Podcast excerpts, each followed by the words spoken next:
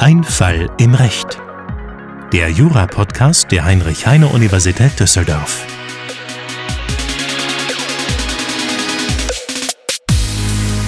Herzlich willkommen zu Einfall im Recht, dem Podcast, bei dem wir jede Woche ein Zivilrechtsurteil besprechen, und zwar nicht irgendeine BGH-Entscheidung, sondern das täglich Brot der Amts- und Landgerichte. Mein Name ist Philipp Bongartz, ich bin Wismit am Lehrstuhl von Professor Potzun und ich podcaste heute mit Kim Bartle, Wismit an der Uni Bayreuth bei Professor Grünberger. Bayreuth, das kennt man für Meisels Weißbierfest und für die Wagner-Festspiele. Ähm, hast du uns irgendwas davon heute mitgebracht, Kim? Weder Wagner noch Meisels Weißbier, aber dafür einen brandneuen Fall aus dem Mai 2021 vom Amtsgericht Bayreuth. Erzähl, was passiert. Äh, unser Kläger hat im Februar 2020 ähm, bei unserem Beklagten, einem Konzertveranstalter, Karten für das Musical Das ist Wahnsinn, das Musical mit den Hits von Wolfgang Petri. Okay, der ist eh beliebter als Wagner. ähm, Karten gekauft im Wert von 154 Euro. Und das Konzert hätte im April 2020 stattfinden sollen. Und wie es so war letztes Jahr, kam die Corona-Pandemie dazwischen und das Konzert wurde abgesagt. Und in Konsequenz hat unser Konzertveranstalter unserem Kläger einen Gutschein ausgestellt und gesagt, hier kannst du nutzen, aber Geld bekommst du nicht zurück.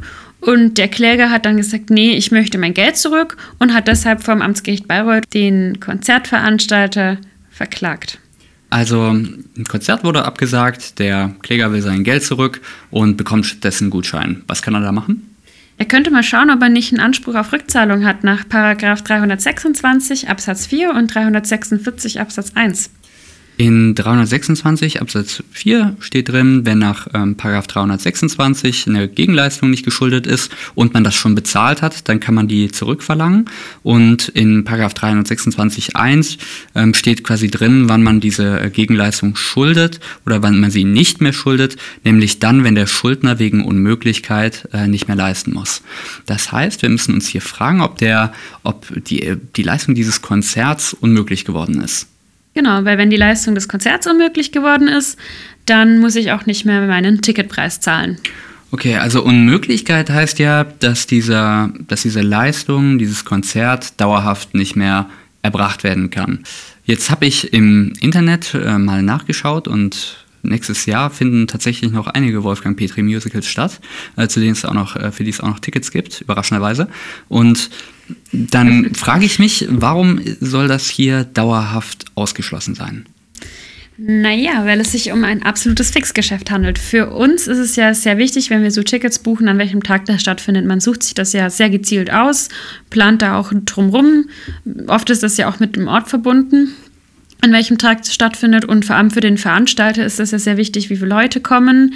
Ähm, er muss dementsprechende Vorkehrungen treffen, Sicherheitsmaßnahmen und ähnliches und ähm, will auch nicht irgendwie irgendwann in der Zukunft für irgendein Konzert verpflichtet sein. Das heißt, dieses Datum von diesem spezifischen Konzert ist für beide Parteien einfach ähm, wesentlich im Vertrag und darum ist eben das Ganze als absolutes Fixgeschäft ausgestaltet. Und wenn dir die Zeit abläuft, also praktisch dieser Termin verstreicht, ohne dass die Leistung erbracht wird, dann wird die eben unmöglich in diesen Fällen.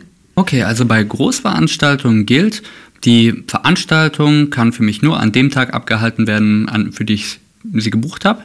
Und wenn das irgendwie verschoben wird oder sowas, dann ist das schon ein Fall für Unmöglichkeit. Ähm, kannst du uns noch gerade erklären, warum das jetzt unmöglich ist?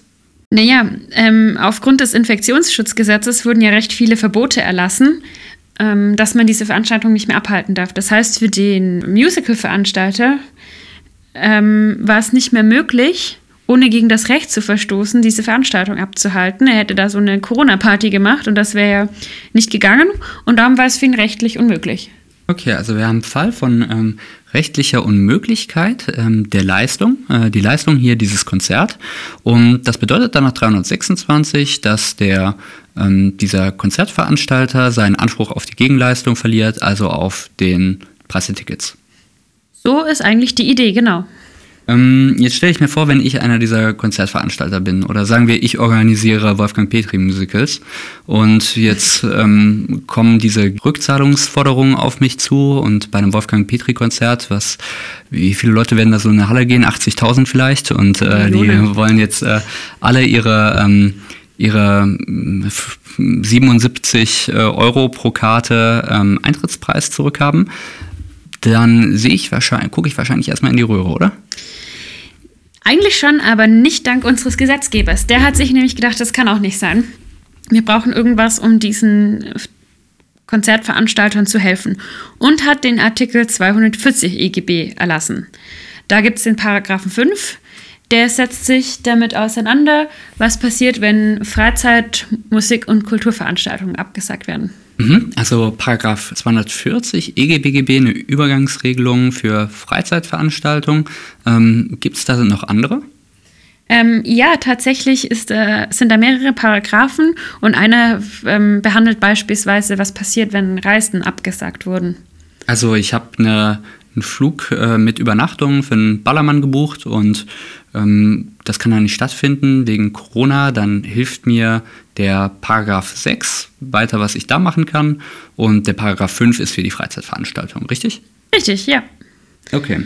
Jetzt, wenn ich in Paragraph 240, Paragraph 5 reingucke, ähm, dann steht da, wenn Freizeitveranstaltungen, die vor dem 8. März 2020 gebucht wurden, wegen ähm, der Covid-19-Pandemie abgesagt werden, ähm, dann kann der Veranstalter mir einen Gutschein geben, äh, statt mir den Preis zurückzuerstatten. Genau. Und in unserem Fall hatten wir eine Freizeitveranstaltung in Form von diesem Musical. Ähm, es ist ausgefallen wegen Corona. Und unser Kläger hat die Tickets im Februar 2020 äh, erworben. Und das war vor diesem 8. März 2020. Das heißt, die Voraussetzungen von Artikel 240, Paragraph 5, Absatz 1 EGBGB sind erfüllt. Und jetzt darf eben unser Konzertveranstalter ähm, dem Kläger einen Gutschein ausstellen und der Kläger hat halt Pech gehabt. Okay, also wenn ich mir jetzt vorstelle, ich fahre hier von Düsseldorf ähm, nach Bayreuth in Urlaub, um mir das äh, Festspielhaus anzugucken oder die Eremitage und dann werde ich auf so einen Gutschein beschränkt. Dann habe ich ja eigentlich Bayreuth schon gesehen, da möchte ich ja nicht unbedingt nochmal hinfahren, um mir dann Wolfgang Petri an irgendeinem anderen Wochenende anzugucken. Also auch wenn ich finde, dass man immer wieder nach Bayreuth kommen kann, weil es so schön ist, kann ich natürlich verstehen, wenn du sagst, ach, jetzt will ich nicht schon wieder Urlaub in Bayreuth machen. Es gibt tatsächlich den ähm, Absatz 5 im Paragraph 5 und dort die Nummer 1 und danach kriegt man das Geld zurück, also darf der Veranstalter keinen Gutschein ausstellen, wenn es dir unzumutbar ist, diesen Gutschein hinzunehmen wegen deiner persönlichen Lebensumstände. Jetzt könnte man ja mal überlegen, ob deine Reise nach Bayreuth das betrifft, weil du Reisekosten hättest, die du nochmal aufwenden musst, um nach Bayreuth zu gehen. Aber ob das, also der Gesetzgeber spricht in seiner Begründung von hohen Reisekosten, weiß nicht, ob jetzt unbedingt die Reise von Düsseldorf nach Bayreuth drunter fällt. Da muss man vielleicht auch noch abwarten, was das AG Bayreuth in seiner nächsten Entscheidung sagt. Okay, also wenn man extra von Australien rüber geflogen ist, um sich Wolfgang Petri anzugucken oder ähm, seinen Vertreter bei diesem Musical, dann ist das wohl vertretbar, sich hier mhm. ähm, dann davon zu lösen, also nicht sich auf diesen Gutschein beschränken zu lassen und nochmal nach Deutschland zu, äh, zu fliegen, ähm, sondern äh, in dem Fall sein Geld zurückzubekommen. Bei so einer Reise von Düsseldorf nach Bayreuth ähm, vielleicht ein bisschen problematischer, da muss man vielleicht einfach den Gutschein behalten und nochmal dahin fahren. Was wären denn noch andere Fälle von Unzumutbarkeit? Hm, ein typisches Beispiel wäre einfach, wenn du deine Miete nicht mehr zahlen kannst. Angenommen, du bist zu Ed Sheeran aufs Konzert gegangen und hast da mehrere hunderte Euro hingeblättert und bekommst jetzt dein Geld nicht zurück und kannst deswegen deine Miete nicht zahlen dann sagt der Gesetzgeber auch, also jetzt ist Schluss, dann muss man dir das Geld zurückzahlen, damit du möglichst nicht aus deiner Wohnung geschmissen wirst. Okay, also wenn ich, äh, wenn mir droht, vor die Tür gesetzt zu werden oder wenn mir mein Vermieter mir das Gas abdreht, dann muss ich, also dann muss ich mich nicht mit diesem Gutschein abspeisen lassen. Nee. In Ordnung. Wenn ich jetzt auf den, wenn ich jetzt in diesen Absatz 5 reingucke, Ähm, dann sehe ich, dass es da noch eine zweite Ausnahme gibt. Ähm, für den Fall, dass dieser Gutschein bis zum 31. Dezember 2021 nicht eingelöst wird. Was hat es damit auf sich? Das ist eigentlich der Clou in unserem Fall. Also ich bin gar nicht gezwungen, meinen Gutschein einzulösen, sondern ich kann ihn auch einfach ablaufen lassen zum 31.12.2021 und dann lebt aber mein Rückzahlungsanspruch wieder auf und ich kann das Geld zurückverlangen. Okay, das bedeutet also, dieser Kläger musste sich jetzt zwar auf den Gutschein verweisen lassen, aber der kann sein Geld dann nach dem Jahresablauf ähm, zurückfordern. Der muss also gar nicht auf das nächste Wolfgang Petri Musical gehen, sondern ähm, wartet bis Jahresablauf und holt sich dann die Kohle. Genau, er hat eigentlich die Wahl, den Gutschein einzulösen oder eben zu warten und sich dann das Geld zu holen. Ist mir das als Verbraucher denn eigentlich zumutbar? Ich meine, ich habe ja eigentlich nach dem BGB das Recht, mich von diesem Vertrag zu lösen und mein Geld zurückzubekommen. Und jetzt sagt dieser EGBGB-Paragraph, dass ich stattdessen erstmal nur einen Gutschein bekomme. Ist das ein Problem? Das hat sich das AG Bayreuth auch gefragt und dann erstmal Verfassungsrecht geprüft. Deine Rückzahlungsforderung ist ja auch vom Eigentum geschützt und daraufhin hat es dann erstmal geschaut, ob du nicht vielleicht in deinen Rechten verletzt bist in meinem Grundrecht auf Eigentumsfreiheit dadurch verletzt, dass ich quasi mein Geld nicht zurückbekomme, sondern erstmal ähm, bis Jahresende auf, die, auf das Geld warten muss. Genau. Das AG Bayreuth musste ja feststellen, ob es von der Verfassungswidrigkeit überzeugt ist. Ähm, und darum hat es einfach mal geschaut, ob es überhaupt eine Verfassungswidrigkeit grundsätzlich mal annimmt. Und hat dann auch gesagt, naja, wir wollen ja, einerseits soll ja hier der Ticketveranstalter geschützt werden. Ähm, andererseits werden ja eigentlich auch die Verbraucher geschützt, weil wenn der Konzertveranstalter plötzlich pleite geht, dann wäre das ja wirklich ähm, auch nicht uns dienlich. Wir haben ja zwar dann eine Forderung in irgendwelchen Höhen, aber was machen wir mit denen, wenn wir die nicht durchsetzen können, weil der einfach kein Geld hat? Ja, also diese Lösung ähm, schützt den äh, Konzertveranstalter vor der Insolvenz und der schützt damit mittelbar auch die, die Konzertbesucher, weil sie einen liquiden Schuldner behalten, äh, also diesen Konzertveranstalter, der dann nicht pleite ist und äh, ihnen den Ticketpreis nächstes Jahr erstatten kann. Und es profitiert davon letztlich auch der Kulturbetrieb, denn wenn, die, ähm, wenn diese Veranstalter nun alle pleite gehen, weil sie so viele Rückforderungen bedienen müssen, äh, dann gibt es halt nächstes Jahr keine Wolfgang Petri Musicals mehr. Eine Katastrophe. Ja, ähm, aber jetzt frage ich mich, hätte es da nicht irgendwie eine einfache Lösung gegeben? Ich meine, man hätte ja auch sagen können, okay, äh, der Staat springt ein, äh, quasi Wolfgang Petri, Musical, Rückzahlung, gehen aus seinen Nacken. Ja, hätte er machen können, aber wir haben ja gesehen, wie es den kleinen Betrieben ging und den Selbstständigen die haben ganz schön in die Röhre geguckt teilweise, weil der Staat so lange gebraucht hat, die Summen aufzuwenden. Und das waren keine solche Summen wie bei diesen riesigen ähm, Konzertveranstaltern und Ticketverkäufern ähm, anfallen. Okay, also eine praktische Erwägung hier. Der äh, Staat hat sich quasi einsichtig gezeigt und hat gesagt, ähm, die Verwaltung braucht zu lange, um diesen Veranstaltern ihre Hilfsmittel auszuzahlen. Und in der Zeit sind die vielleicht schon über den Jordan gegangen. Genau. Also im Endeffekt bedeutet das dem äh, dem, dem Besucher ist es hier zumutbar, dass er dann äh, bis zu knapp zwei Jahre auf seinen Eintrittspreis wartet und sich bis dahin mit diesem äh, Gutschein zufrieden gibt. Genau, die ganze Regelung ist verhältnismäßig. Okay, dann hat das, das ähm, Amtsgericht Bayreuth hier Verfassungsrecht geprüft, in der Klausur vielleicht eher selten. Ähm, ich hätte vielleicht eher an was anderes gedacht. Vielleicht Europarecht? Ja. Genau. Und auch das AG Bayreuth hat sich dem Unionsrecht gewidmet. Ähm, tatsächlich könnte man mal schauen, ob nicht die Verbrauchsgüterkaufrichtlinie hier irgendwie betroffen ist. Paragraph ähm, 326 BGB, den wir äh, ja hier um die es hier geht, äh, beruht auf der Verbrauchsgüterkaufrichtlinie. Das ist eine europäische Richtlinie von 1999, ähm, auf der unser Gewährleistungsrecht beruht. Und äh, die Frage ist, ob quasi diese Gewährleistungsrechte durch diesen Artikel 240, Paragraph 5 unterwandert werden. Genau. Und ähm, das Gericht hat gesagt, naja, die Verbrauchsgüterkaufrichtlinie findet ja nur Anwendung auf Verbrauchsgüter, also nur körperliche Gegenstände nach Artikel 1 Absatz 2 Buchstabe B der Richtlinie.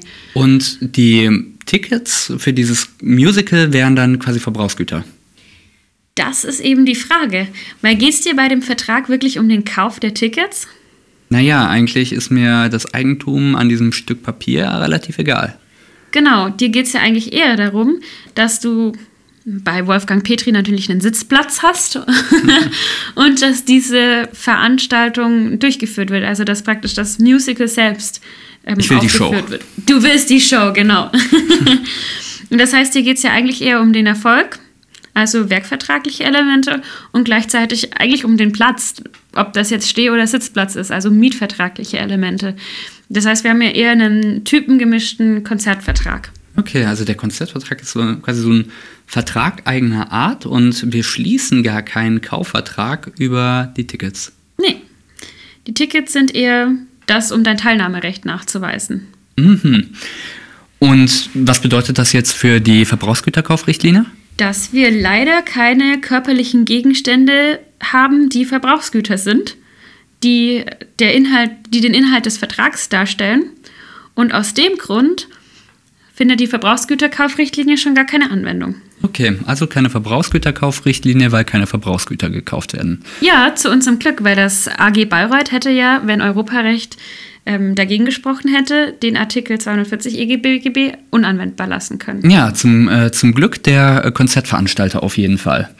Ähm, gut, das bedeutet, also dieser Artikel 240, Paragraph 5, ist sowohl mit der Verfassung vereinbar als auch ähm, mit dem Unionsrecht. Das heißt, der, der bleibt hier anwendbar und der Konzertveranstalter kann hier den Käufer auf diesen Gutschein verweisen.